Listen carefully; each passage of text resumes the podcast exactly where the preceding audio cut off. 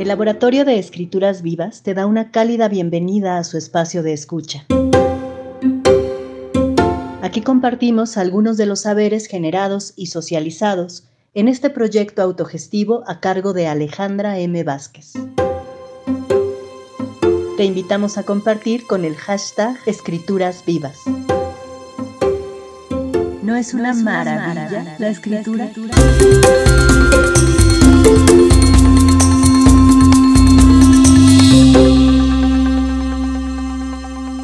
Episodio 13. En esta ocasión, escucharemos la lectura del ensayo titulado Como quien oye llover, en voz de su autora, Corina H. Reyes. Este texto es parte de las exploraciones ejercidas durante el cuarto ciclo del Laboratorio de Escrituras Vivas, que se convidó de septiembre 2021 a enero 2022 en la plataforma Patreon. Que lo disfruten. Capítulo 1. Lluvia débil o muy débil. Crear lluvia con nuestras manos es una capacidad humana que casi cualquiera puede ejercitar especialmente quienes sudamos de las palmas cuando sentimos vergüenza o miedo. Se trata de un hábito nocivo, pues generalmente se usa para lanzar lluvia a otra persona, por lo cual actualmente se inhibe a niños y niñas de hacerlo. Esto me parece lo correcto. En las escuelas modernas hay una política de cero tolerancia a la creación de lluvias o tormentas, bajo el lema el que moja a uno nos moja a todos. La mayoría de los adultos a cargo de un infante tiene un pluviómetro a la mano. Además, existen cursos para detectar los primeros signos de nubes lluviosas. También se incentiva a que niños y niñas afectados pidan ayuda, porque no todos saben usar correctamente protecciones como sombrillas o impermeables. Durante mis primeros ocho años de vida, me miraba las palmas húmedas, después de que algún familiar me lanzaba una pequeña nube. Esa persona movía las manos como amasando el aire, y al mismo tiempo miraba mi cuerpo gordo, mi ropa de estampados diversos, o daba opiniones sobre mis gustos musicales, mis caricaturas favoritas, etc. Este proceso facilitaba la formación de la nube que de repente era lanzada sobre mi cabeza de niña. Esa persona aseguraba que lo que me mojaba era apenas una lluvia ligera o moderada, pero yo la sentía como lluvia torrencial con granizo. Esa práctica de tirar llovizna es un modo de agresión socialmente aceptado y tolerado bajo el argumento de que sirve para fortalecer vínculos y que en realidad quien lanza la nube no pretende realmente dañar, sino mostrar una potencial catástrofe. Dicen que es un acto controlado por el llamado de la sangre o del compañerismo. La verdad es que él o la mojada debe aguantar la llovizna sin cuestionar, pues el conocimiento popular sostiene que es necesario para formar carácter y entrenar a la infancia para vivir en un mundo cruel. Criticar la práctica es visto como señal de debilidad, cobardía o peor aún, de presentarse en sociedad como un imán de temporales. Tirar llovizna es una demostración de fuerza que dice, podría lanzar un huracán y ver cómo te ahogas desde mi silla, pero no lo haré. No esta vez. O tal vez nunca, ya veremos. Pero recuerda que allá fuera de nuestro círculo haya quien no le temblará la mano y debes acostumbrarte. Por eso es importante sensibilizar a las infancias para que no entrenen esta capacidad que nunca ha servido más que para joder al prójimo. Capítulo 2. Lluvia fuerte. Cuando le conté a mi padre lo que me hacía su familia, no los reprendió. Me miró y me dijo, a partir de hoy, si alguien te lanza una nube, le vas a devolver una más gris. Así comenzó mi camino como creadora de lluvias fuertes. Mi camino de lluviosa, como me gusta llamarme. Y en mi caso es cierto el prejuicio de que los y las lluviosas provienen de hogares mojados. Aprendí en una casa donde además de las goteras, había que soportar las nubes que creaba mi padre. Lo que sorprendía de sus nubes era que aún ya vacías, sin más que llover, se negaban a salir por la ventana. De mi padre aprendí que cuando el sudor de las manos es insuficiente para hacer llover, se vale poner las palmas un poco bajo el grifo del agua o incluso escupirlas.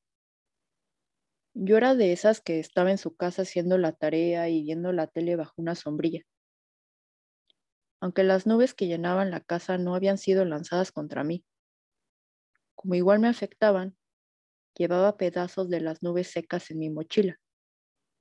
Las amasaba continuamente hasta que ocurría el milagro de la rehidratación. Cada día estaba ahí viendo a mi padre crear esas tormentas atemorizantes, pero hipnóticas, de rayos escandalosos, difíciles de ignorar aún con los audífonos puestos. Varias veces traté de prestarle mi pequeña sombrilla a mi madre, pues mi padre le había robado la suya hacía años. Él rompía todas las que se compraba. Cada vez que se la acercaba, ella decía que no, que me aferrara a la mía, que no la soltara. Alguna vez experimenté hacer granizo. Mi padre me enseñó. Recuerdo que el hielo quema las manos, más aún si te piden que lo lances contra tu madre. Aprendí, es cierto, pero luego fingí que no podía o que se me derretía. Ya no puedo hacerlo. Es cierto que quienes lanzan una nube con una tormenta eléctrica o con granizo es porque viven en casas que parecen tempestades encerradas. Son lugares tan inundados que todo se arruina. Hay quienes no pueden marcharse simplemente y hacen sus actividades diarias con impermeable y botas de goma puestos. Además, claro está, de una sombrilla. Los y las afectadas viven con la ropa empapada o de camino a la escuela o al trabajo, se ponen ropa seca, que esconden en lavanderías. Los primeros años de secundaria asistí a clases con la ropa fría pegada al cuerpo, lo cual me tenía siempre incómoda y enojada. Esa situación no se notaba bajo la sombrilla. Los adultos podían ver mis manos húmedas, mis movimientos de amasar el aire como un adulto experimentado, Incluso mi profesora de matemáticas me midió con un pluviómetro y no me detuvo. El profesor de biología vio restos de nube en mi mochila y no los confiscó. Un día simplemente creé una nube cargada de lluvia torrencial con potencial granizo y se la lancé a Martín, un amigo que me hizo una broma sexual. Pude dejarlo pasar, pero no lo hice. En mí había demasiado mal tiempo como para comportarme con sensatez. Se dejó mojar. No usó nada para protegerse de la nube que se quedó sobre él unos días. Me pidió que la secara o que la mandara al cielo y le dije que no. Entonces otros y otras comenzaron a practicar con él su propio potencial pluvial. Luego más compañeros y compañeras se encargaron de quitarle cualquier instrumento para protegerse. Nadie lo ayudó y pasó un año. Así le inundé la secundaria a alguien. Capítulo 3. Cúmulus. Al llegar a la preparatoria, aprendí también que la forma de la nube sí importa. Las hay silenciosas, con precipitación constante o cambiante, las que incluyen viento mojan a varios que no eran el foco de su ataque. Si es bella y blanca, como un borreguito o una coliflor, distrae, pero cuidado que igual moja. Las nubes brillantes y aisladas que persiguen a alguien con insistencia se llaman cúmulos y solamente sombrillas caras y sofisticadas pueden evitar sus aguaceros. Entre mis compañeros y compañeras descubrí un mundo de hacedores más complejo. Por ejemplo, los que viven en casas secas, pero lanzan lluvia a otras personas solo para dejar claro quién manda. También había gente entrenada en manipulación de sudor de palmas ajenas y agua contenida en recipientes. Era una especie de telequinesis muy avanzada. Entendí pronto que ninguna de mis noves malformadas, grises y escandalosas podrían competir con algo así y que no tenía equipo para resguardarme. Recuerdo que tuve una oferta de uno de esos iniciados en las precipitaciones, uno que creaba nubes de lluvia con granizo a partir del sudor facial ajeno. Él me propuso resguardarme bajo su sombrilla amplia de doble capa importada por el módico precio de hacerle las tareas. Debo decir que nunca invertí mis desvelos de mejor manera. Sobreviví la preparatoria casi seca. Capítulo 4. La calma antes de la tormenta tropical. Conforme fui envejeciendo, me di cuenta de lo horrible del acto de lanzarle lluvia a otras personas para hacerlas experimentar mi propia vida mojada.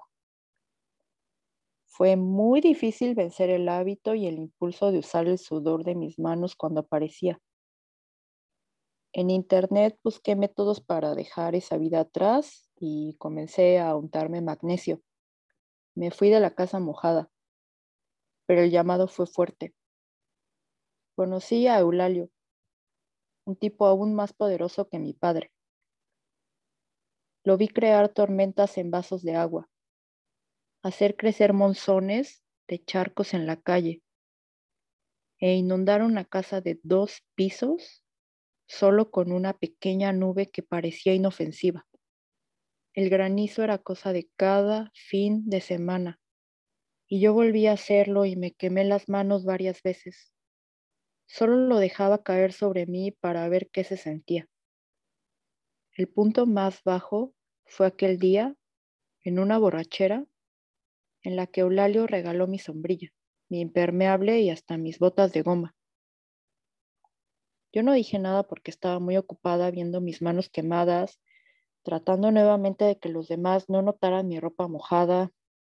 En menos de un año estuve tan fría y tan enferma que me dio neumonía. Salí de ahí el día del gran diluvio, cuando mi cuerpo apareció en otro lugar, luego de que el agua se desbordó por la casa, la calle, la colonia. Quizás lo hice para castigarme, o solo porque el viento traerá irremediablemente ciertas nubes que no eran para nosotras, pero no sabemos hacernos para un lado o soplar, las sombrillas no sirven, porque las inundaciones son veloces. Capítulo 5. El camino de la meteorología. Nadie confía en la gente que pronostica el clima menos en una sociedad en la que tanta gente puede crear lluvia a voluntad. Vivir bajo lluvias creadas para nosotros deja una marca especial, un oído muy afinado para las tormentas naturales. Cuando conocí a Lash, me contó esto porque en su infancia tuvo que soportar a otro niño que también vivió en una casa mojada. Ese niño le lanzó un residuo de nube para desquitar su propia desgracia. Al igual que Martín, Lars no tuvo ningún adulto que lo ayudara, y todos se justificaban en que una experiencia así podría ayudarlo a madurar, o que incluso no había pruebas de que el niño hacedor de lluvia le hubiera lanzado la nube con mala intención. A Lars no solo le pedí perdón en nombre de los de mi estirpe, le enseñé a usar la sombrilla, a moverse del lugar. Le di otro consejo que ahora comparto con ustedes. Sí es importante llamar a los servicios de emergencia para detener esas catástrofes, pero además de describir la nube, su tamaño y la intensidad, hay que describir la lluvia no como el pluviómetro la mide, sino exactamente como se está sintiendo. Vamos, no importa que la medición diga chaparrón si lo que el mojado siente es un huracán?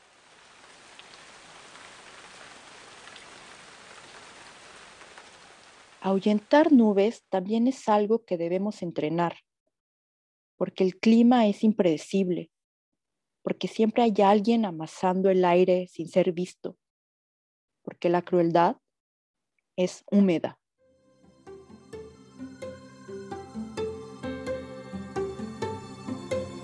Puedes enviar tus comentarios al correo lavescrituras.gmail.com. Muchas gracias por escuchar. Hasta la próxima.